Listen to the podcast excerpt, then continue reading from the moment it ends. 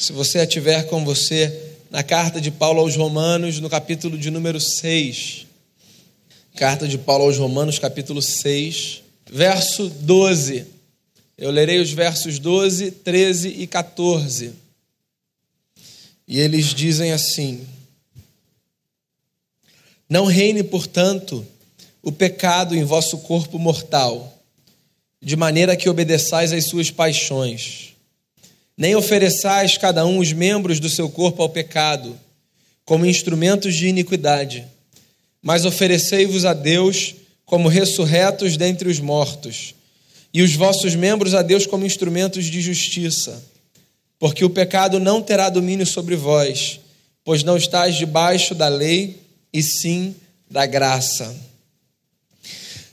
Senhor, eu quero colocar diante de Ti mais uma vez o nosso coração, rogar ao Senhor por tua misericórdia, que a tua palavra encontre dentro de nós espaço para frutificar, crescer e que os frutos da tua palavra em nós sejam frutos de vida.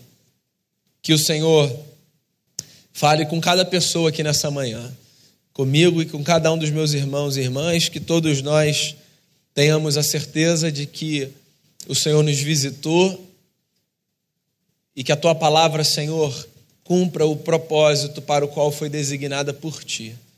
Nós pedimos ao Senhor perdão pelos nossos pecados, reconhecemos as nossas fraquezas, os nossos erros e queremos apresentar a Ti a nossa vida. Que o Senhor opere em nós. É o que eu rogo em nome de Jesus. Amém. Queria começar essa última conversa da série Santificação não é o mesmo que moralismo propondo a você uma, uma lembrança que eu queria que você tivesse ao longo de toda essa reflexão nessa manhã.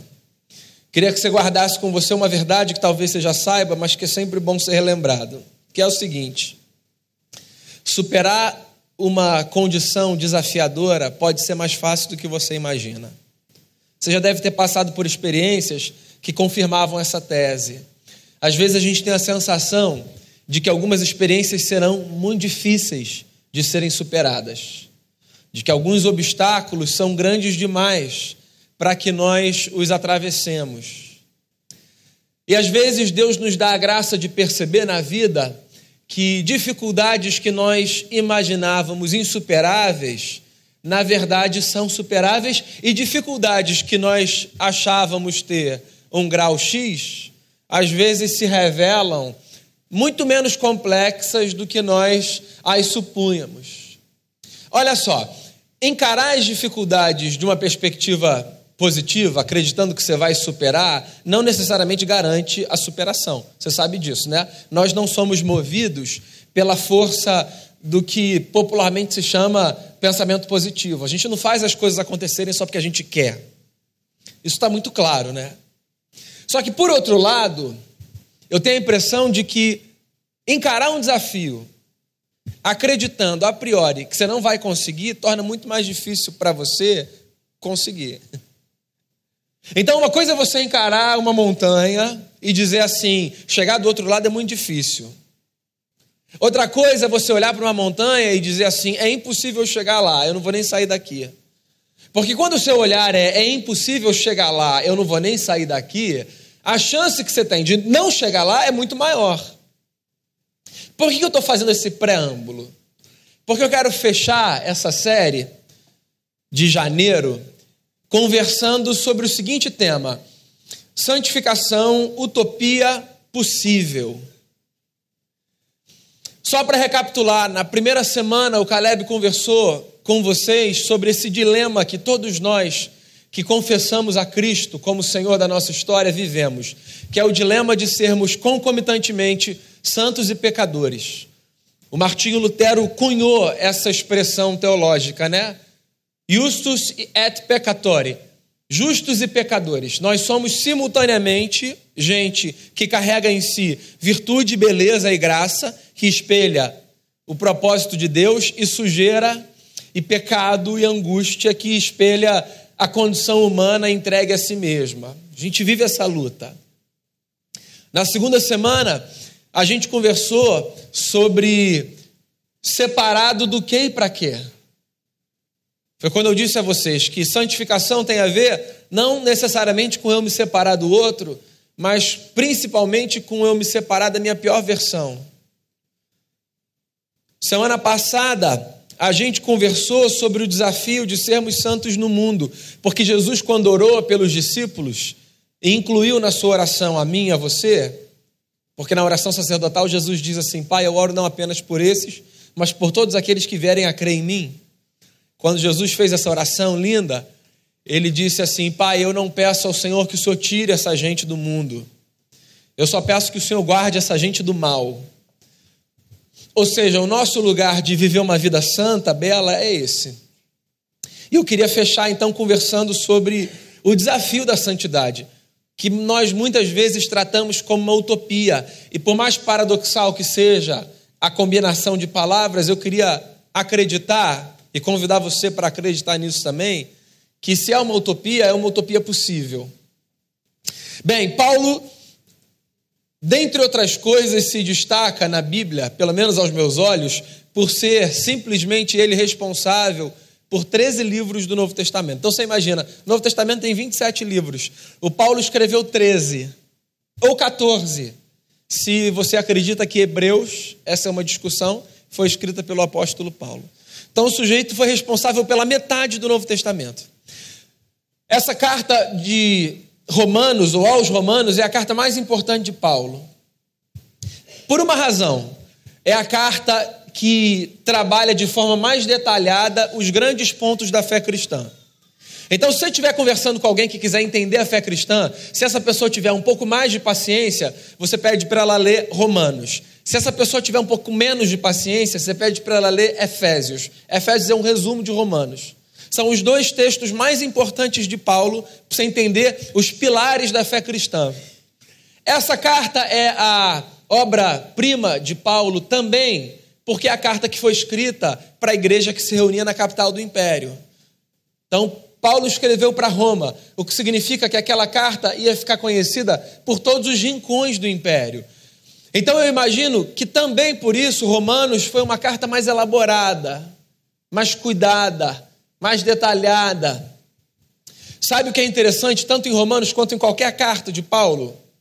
Você sempre vai encontrar uma preocupação do apóstolo Paulo com a demanda que ele percebia em todos nós, que é a demanda de vivermos uma vida santa.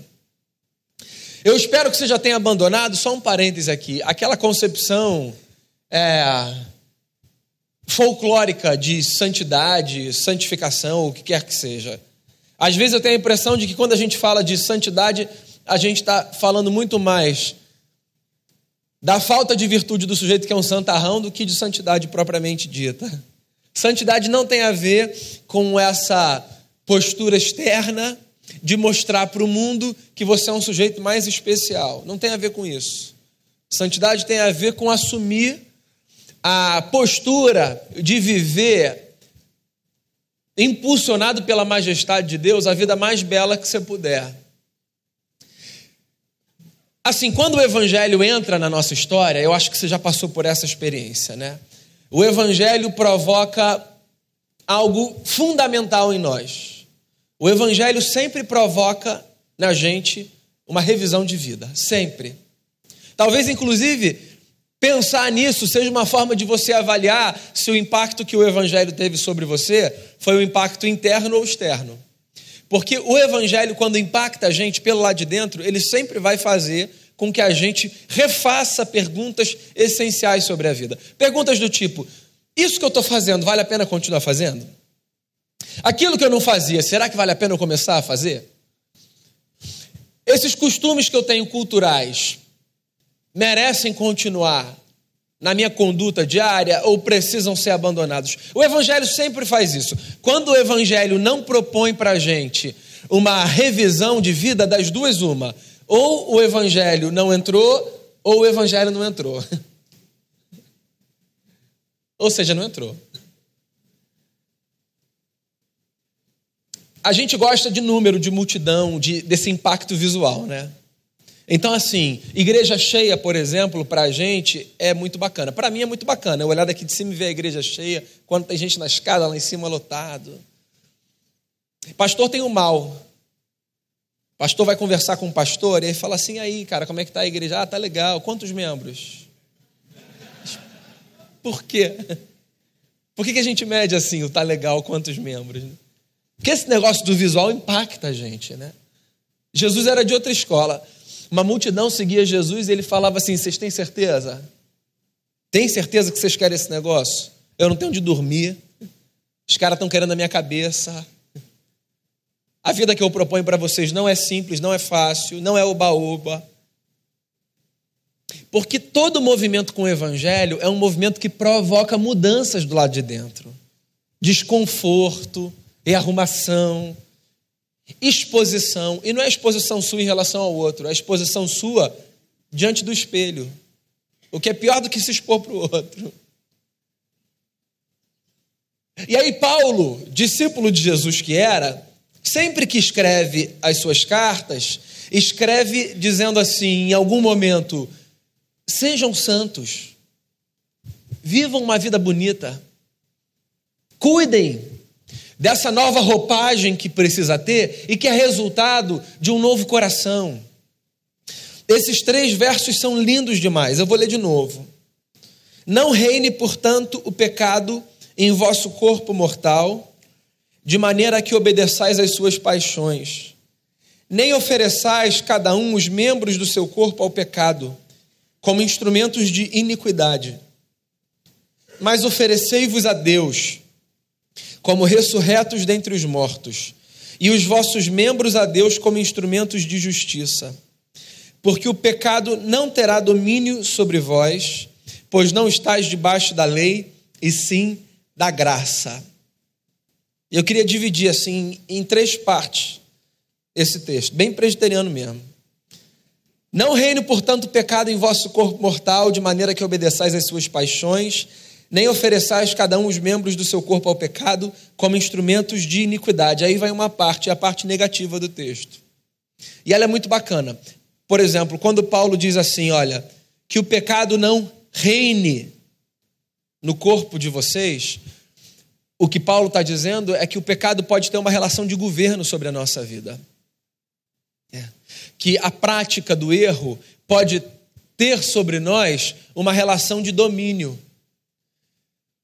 E a impressão que eu tenho é que, se Paulo diz assim, ó, que o pecado não reine sobre vocês, dando essa recomendação para a gente, de alguma forma o que ele está dizendo é que quando o pecado reina sobre a gente, ele reina por uma concessão nossa.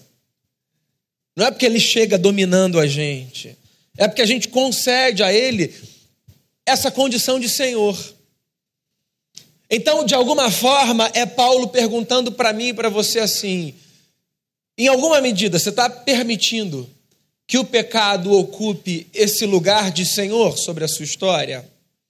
Por exemplo, quando Paulo escreve para a igreja que se reunia na Galácia, que era é, uma cidade que ficava, era uma região que ficava na parte mais sul do império, Paulo diz assim: vocês podem tanto fazer florescer o fruto do Espírito Santo, quanto podem dar espaço para que as obras da carne sufoquem vocês. Então, mais uma vez, em outra carta, o que o Paulo está dizendo é o seguinte: a escolha que a gente faz de permitir que alguém governe a nossa história é nossa. Se eu vou permitir que o fruto que o Espírito Santo gera dentro de mim, ou que as obras que a minha carne produzem pelo lado de dentro governe, é uma escolha que eu faço. E você sabe que isso é angustiante demais? É tão angustiante que quando a gente peca, a gente coloca sempre a culpa no diabo. Porque que é muito mais fácil.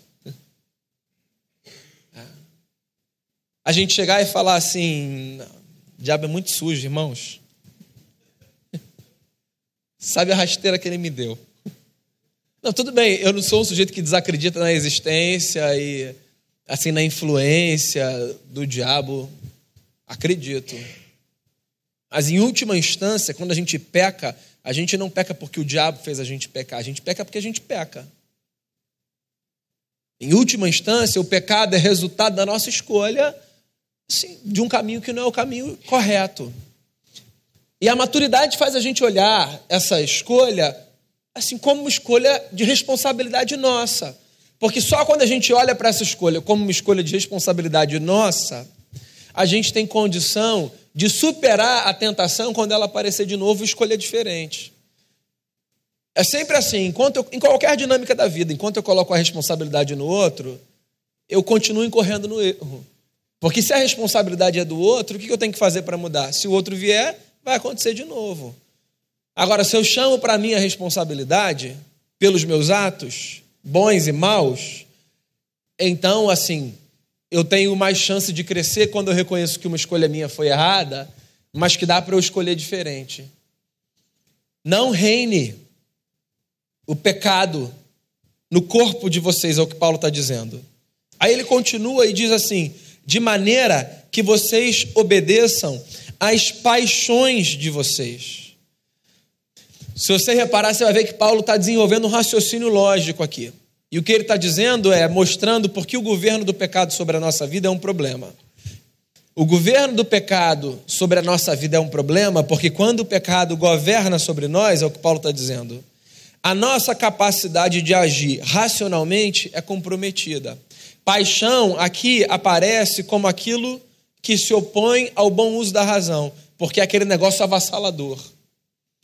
Então, o que Paulo está dizendo é que quando eu dou espaço para que o pecado governe sobre mim, a minha capacidade de agir criticamente, de forma inteligente, de forma racional, é comprometida. Porque eu sou atropelado por essa avalanche emocional que nasce de dentro, que passa por cima da minha capacidade de fazer bom uso da razão. Você não precisa ter uma linguagem religiosa para perceber esse fenômeno na vida, né? Você pode olhar para o seu temperamento, você pode olhar para a sua impulsividade, você pode olhar para as relações que você trava. E aí você vai ver se você é uma pessoa que tem mais facilidade ou menos facilidade para agir assim. É, imbuído pela paixão. Porque paixão não é apenas essa experiência erótica que você tem avassaladora por alguém. Paixão, em alguma medida, é todo o descontrole que você tem do uso da razão porque uma carga emocional intensa atropelou o seu bom senso.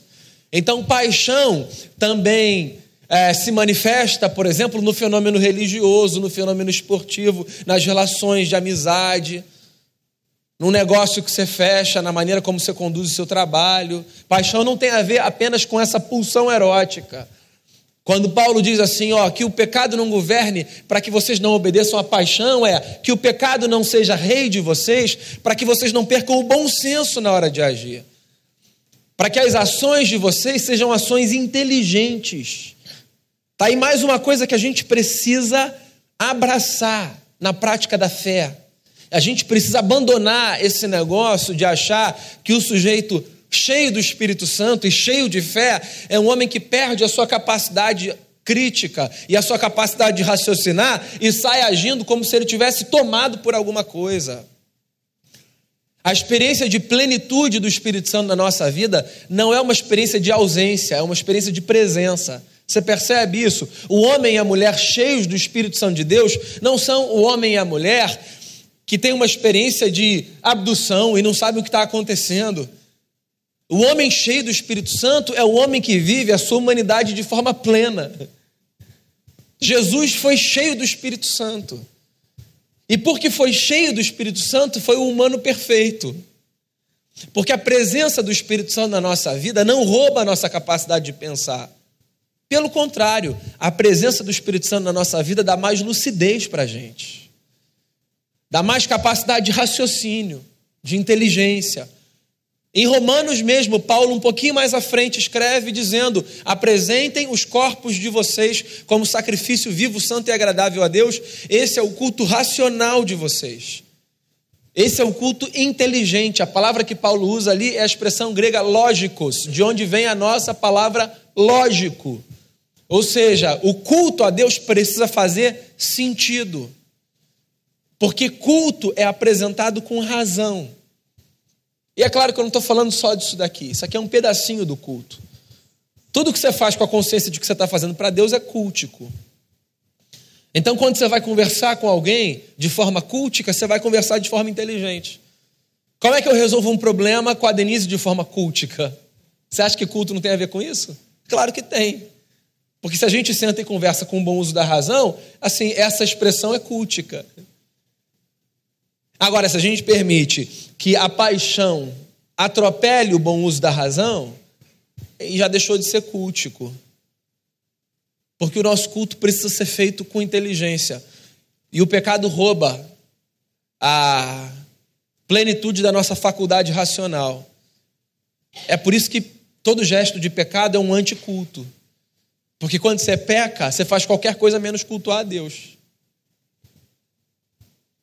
Aí Paulo continua e conclui o raciocínio dele. Nem ofereçais cada um os membros do seu corpo ao pecado como instrumentos de iniquidade. Então, olha só, que o pecado não governe, de forma que vocês percam a capacidade de raciocinar, e, como consequência, ofereçam os membros do corpo de vocês como instrumentos de iniquidade.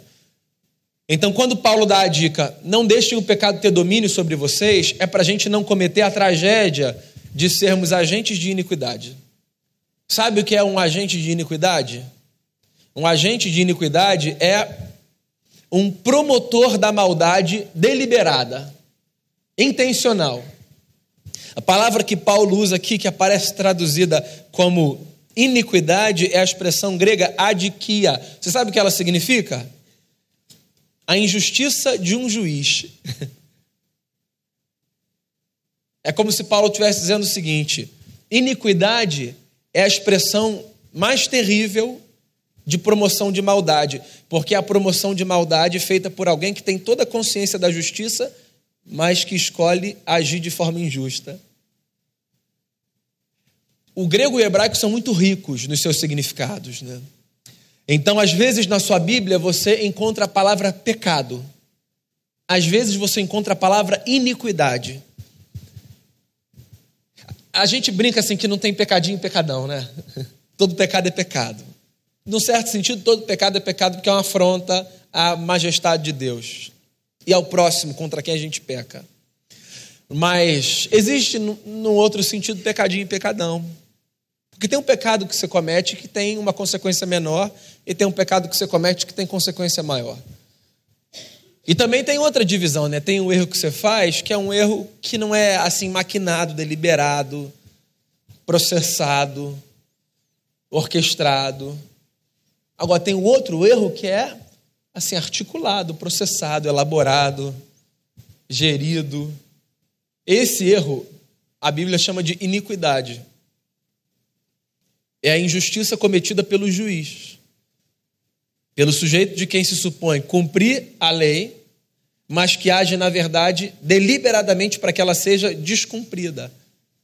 E é claro, Paulo está fazendo uso de uma linguagem forense, mas para falar do que a gente faz.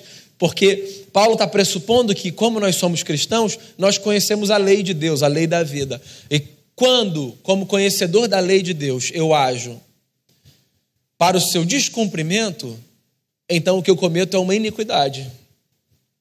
Então, olha o raciocínio do apóstolo: que o pecado não governe sobre você, para que você não haja de forma absolutamente emocional e, sendo conhecedor da verdade, não promova deliberadamente a injustiça.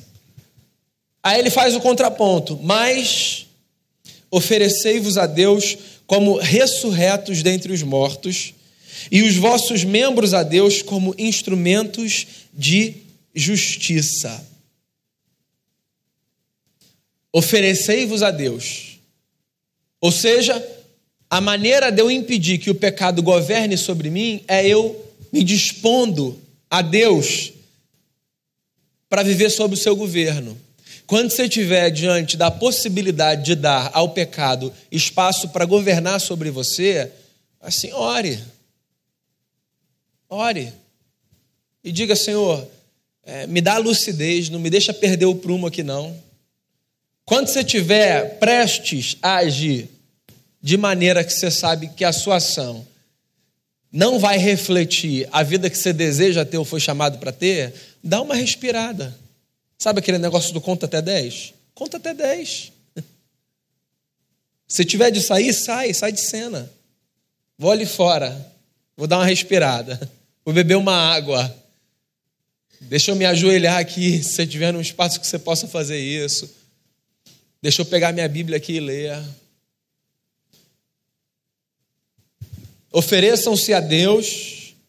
Aí ele diz: como ressurretos dentre os mortos. O que é muito bonito. É como se Paulo estivesse dizendo assim, ó, que a oferta sua a Deus seja como a oferta de alguém que sabe que recomeçou a vida. A jornada de seguidor de Jesus de Nazaré é uma jornada de recomeço. É, é por isso que quando um homem chamado Nicodemos foi conversar com Jesus, e ele já era um senhor, Jesus disse assim: Nicodemos, você não vai entender esse negócio que eu falo se você não nascer de novo. É por isso que a gente chama coloquialmente a experiência de rendição da vida a Jesus de Nazaré de experiência de novo nascimento. Por que, que a gente chama assim? Porque a gente acredita que a caminhada com Jesus ela se estabelece como um recomeço da vida. É um marco a minha jornada é uma jornada para trás e outra jornada para frente. O que, que significa que essa jornada para frente vai ser uma jornada de perfeição? É claro que não. É claro que não. Só significa que os meus referenciais agora são outros. Significa que agora eu tenho valores, alguns talvez iguais aos que eu tinha, mas outros diferentes. E que a minha vida vai ser norteada por esses valores e ponto. E que onde antes eu achava que eu era capaz de digerir sozinho, agora eu conto com a assistência de Jesus. E que se antes eu tinha uma visão sobre o mundo, agora eu tenho outra. É disso que Paulo está falando quando ele diz: ofereça o seu corpo a Deus como alguém que ressuscitou. E ele fecha dizendo assim: como instrumentos de justiça. Ou seja, se quando eu deixo o pecado governar, eu ajo pela paixão e sou promotor da iniquidade, quando eu me ofereço a Deus como ressurreto dentre os mortos, eu ajo como promotor da justiça, como alguém que sabe o que é certo e que faz o que é certo. Deixa eu falar uma coisa para você que talvez você não perceba num mundo tão louco como o nosso. A prática da justiça é sim inspiradora. O bem contagia, meu amigo, você pode acreditar nisso. É que, assim, o mundo está muito engajado nesse negócio da maldade. Muito. Assim, até a raiz. Então, as manifestações de impacto da bondade e da justiça, às vezes elas são imperceptíveis. E por causa disso a gente se desestimula. E a gente diz assim: não vale a pena. Pode acreditar em mim, sempre vale a pena. Sempre alguém vai ser impactado pelo seu compromisso com a verdade. Sempre alguém vai ser impactado pela sua generosidade. Sempre alguém vai ser impactado pelo seu compromisso com a santidade, ou seja, com a vida da forma mais bela que ela pode ser vivida. Sempre. Ainda que você não se dê conta disso. Não é sem motivo que às vezes a gente ouve por aí relatos do tipo: ah, Fulano, claro que eu me lembro, Fulano impactou a minha vida e nem sabe. Aí a pessoa fala de um dia em que o Fulano fez não sei o que, desse tamaninho, mas que foi maravilhoso. Eu já ouvi gente dizer assim, ó, para você ter noção de como as coisas que a gente julga pequenas são coisas poderosas para impactar. Eu já vi gente dizer assim: você sabe que uma vez eu fui jantar na casa do fulano e aí eles fizeram uma coisa engraçada. E eu falei, ah, o quê? Eles fizeram uma oração antes de jantar. E eu pensei, que engraçado. É que aquilo estava tão fora da prática daquele camarada que ele não percebeu a doçura de uma oração feita em família. Como aquela oração impactou a vida dele? Não foi pela consciência de que o alimento era graça de Deus, não. A leitura dele foi outra ali. Foi só assim: caramba, aquelas pessoas estavam todas ali unidas no mesmo propósito naquele momento. Você sabe que eu voltei para casa e eu falei, eu nunca mais vou deixar de fazer isso. Você acha que o cara é perfeito por causa disso? Claro que não. Há muitas outras áreas da vida que ele precisa consertar. Mas a história dele foi marcada por causa de uma oração ao redor da mesa. Que você pensa assim que não vai, né? E foi o que impactou o cara. Porque coisas pequenas ou que você julga pequenas, que eu julgo pequenas, podem ser poderosíssimas para manifestar a justiça e promover o bem. Aí você pode pensar aí no seu lugar assim: ah, ô Daniel, você trabalha na igreja, passa a semana toda na igreja, você não sabe como é o mundo, isso é impossível. Eu sei, eu trabalho na igreja. Mas eu trabalho com gente que é da mesma raça que você, eu. Quer dizer, você não me leve a mão, não, eu trabalho com você. Nós somos pecadores, não somos? Você acha que o cenário religioso é bonitinho? Vou te frustrar, não. É lindo. A comunidade eclesiástica é linda. O cenário religioso, da máquina religiosa, assim, pode ser tão perverso quanto o cenário corporativo, político. Tão perverso quanto, talvez mais. Porque eu estou falando de uma perversidade que é escondida pela capa da pureza religiosa. Eu conheço esse mundo, eu sei como esse mundo é. Mas por causa disso você acha que ser santo é uma utopia? Não vale a pena? É claro que vale a pena. Eu vou dizer a você por que, que vale a pena e por que é possível. Pela última frase do Paulo aqui. Ele fecha esse texto que eu li dizendo assim: olha, porque o pecado não terá domínio sobre vocês, porque vocês não estão debaixo da lei, vocês estão debaixo da graça. Isso faz toda a diferença.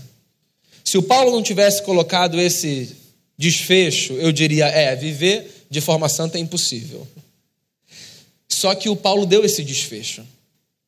E o que o Paulo está dizendo é assim: superar o nosso dilema de tentação pelo pecado é uma possibilidade, porque o pecado deixou de ter uma relação de domínio sobre a gente. O, Paulo desenvolveu essa teologia. A tese dele é a seguinte: nós nascemos escravos do pecado. Ou seja, a nossa raça se comprometeu com a maldade de tal forma e com tanta intensidade que quando a gente nasce, a gente já nasce com essa semente de corrupção. E isso domina a gente. É o que o Paulo diz. E a experiência da cruz do Cristo, da fé no Cristo, que foi para a cruz e que ressuscitou o terceiro dia, é uma experiência de libertação do domínio do pecado. É uma experiência de possibilidade de superação do pecado. Essa é a tese do Paulo. Então, quando eu olho para um pecado, eu vou voltar para o começo da minha conversa com você e digo assim: essa montanha é intransponível. O que eu estou dizendo é que eu continuo agindo como se o pecado tivesse domínio sobre mim, como se eu ainda fosse escravo dele. Só que eu não sou mais escravo dele. Eu tenho condição de resistir e de dizer não, não preciso ir por aí. Talvez seja difícil atravessar, mas eu preciso ser maduro o suficiente para dizer para mim mesmo que não é impossível. Porque Cristo Jesus, pela sua morte e pela ressurreição, me libertou dessa relação de sujeição ao pecado. Você sabe quem fez um quadrinho bonitinho para explicar isso? Agostinho, de Hipona. Você não pensar que é o Agostinho Carrara. Essa piada eu já fiz várias vezes, já está ficando já até acabou grande família, né? Vamos mudar, pensar em outro Agostinho. Um dos maiores teólogos da igreja, inclusive a nossa teologia calvinista, ela se sustenta muito no pensamento de Agostinho. O Agostinho dividiu a humanidade em quatro fases. E o que ele diz é o seguinte: existe o estado de criação, no qual os nossos primeiros pais estiveram, Adão e Eva. E na relação com o pecado, a frase para o Agostinho que qualifica o estado de criação é a frase: posso pecar. Adão e Eva foram criados, assim Moisés diz, bons, mas eles tinham condição de transgredir, eles podiam pecar, tanto que desobedeceram a lei de Deus. O estado de criação nos colocou a todos os humanos, toda a raça, no estado de queda. E para o Agostinho, a frase que explica o estado de queda é a frase: não posso não pecar. Ou seja, eu sou um escravo do pecado. Daí o Agostinho colocou um terceiro estágio, que ele chamou de estágio de graça, que é o estágio onde se encontram aqueles que renderam a sua vida a Cristo, diria o Agostinho. E a frase do estágio de graça é: posso não pecar.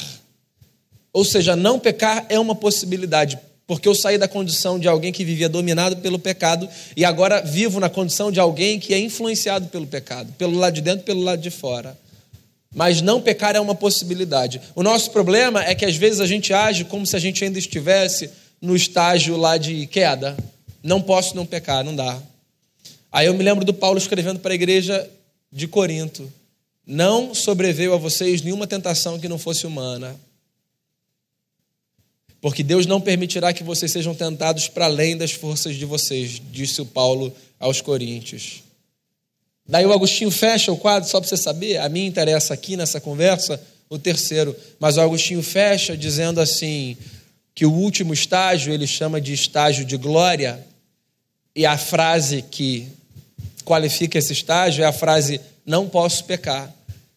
Quando Deus será tudo em todos e o pecado não for mais uma realidade com a qual a gente lida nem pelo lado de dentro nem pelo lado de fora. Mas hoje, se você nasceu de novo em Cristo Jesus, a frase que te explica é a frase: posso não pecar. E é por isso que você não deve tratar aquela montanha como uma montanha intransponível. Utopia. Queria fechar, inclusive, reproduzindo aqui um, uma resposta de um cineasta argentino, Fernando Birri, quando perguntaram para ele o propósito da utopia. Esse vídeo ficou conhecido por causa do Eduardo Galeano, na minha opinião, um dos maiores escritores da América Latina no último século, que faleceu no ano passado ou retrasado. Uma vez perguntaram numa entrevista numa universidade na Índia para o Fernando Birri qual era o propósito da utopia. Daí ele deu uma resposta genial, na minha opinião. Ele disse assim: a utopia é como a linha do horizonte que eu vejo lá no fundo do mar, olhando assim na praia eu dou dois passos para frente, ela dá dois passos para trás. Eu ando dez, ela anda mais dez. Quanto mais eu me aproximo, tanto mais ela se afasta. Daí disseram a ele: Mas então qual é o propósito da utopia? E ele respondeu dizendo: A utopia serve para isso, para fazer a gente caminhar. O ideal de santidade serve para fazer você caminhar. Quando Jesus disse assim, ó, sejam perfeitos, como perfeito é o Pai de vocês que está nos céus, ele não estava colocando sobre você uma carga que ele sabe que você não consegue carregar. Jesus sabe que você não tem condição de apresentar perfeição. Eu também não tenho. Mas a única forma da gente continuar caminhando para frente é acreditando que a perfeição nos é possível pela graça. Quando eu olho para a perfeição e olho para mim, eu me ajoelho e digo assim: Senhor, eu não dou conta. Eu vou continuar caminhando. E eu preciso da graça do Senhor todos os dias na minha vida. Eu queria fechar o nosso encontro propondo a você acreditar que essa utopia chamada santificação é possível que quando você olhar para o padrão que Deus desenhou para você, você não seja desestimulado dizendo: não dá, não, isso aí é demais para mim, não vou nem tentar. Que você seja impulsionado. Ainda que você veja cada vez mais distante, fazendo analogia aí com a resposta do Bir, cada vez que você se movimentar para frente. Se acreditar na santidade servir para que você avance na sua caminhada, eu acho que esse tema já cumpriu o seu propósito. Agora, lembre-se: Deus está com você, Deus vai te ajudar. Deus tem mais interesse do que você em que você viva uma vida bela. Então, não considere nenhuma montanha intransponível nas suas lutas. Desafios que você acha difíceis, possivelmente são mais fáceis do que você imagina. Assim, pelo menos Tenta se aproximar. Se não, o resultado você já conhece. Que Deus dê a mim e a você a graça de sermos cada dia mais santos. No que essa palavra carrega de mais belo. Que o pecado não reine sobre nós, que as nossas ações não sejam ações apaixonadas, para que nós não sejamos promotores de iniquidade. Pelo contrário, que a gente ofereça a nossa vida a Deus, como ressurretos dentre os mortos, para que nós sejamos promotores de justiça. Porque nós estamos debaixo da graça e não debaixo da lei. E o pecado não tem mais domínio sobre a gente. É por isso que a gente pode se considerar morto para o pecado e vivo para Deus. Feche seus olhos. Queria chamar só o Saulão aqui à frente. Pedir para o Saulão fazer essa última música do louvor no teclado. Que ela seja a nossa oração.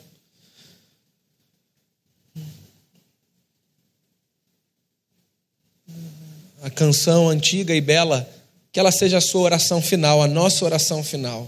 Senhor Jesus, que a nossa escolha seja bela, seja sábia, seja sensata que nessa jornada para a qual o Senhor nos convida, chamada jornada de santificação, que a gente tenha a ousadia, Senhor, de encarar os desafios que a vida nos apresenta da forma mais coerente com os valores que o Evangelho nos trouxe. Que o Evangelho nos seja norte para as escolhas, para as direções. Que o Senhor,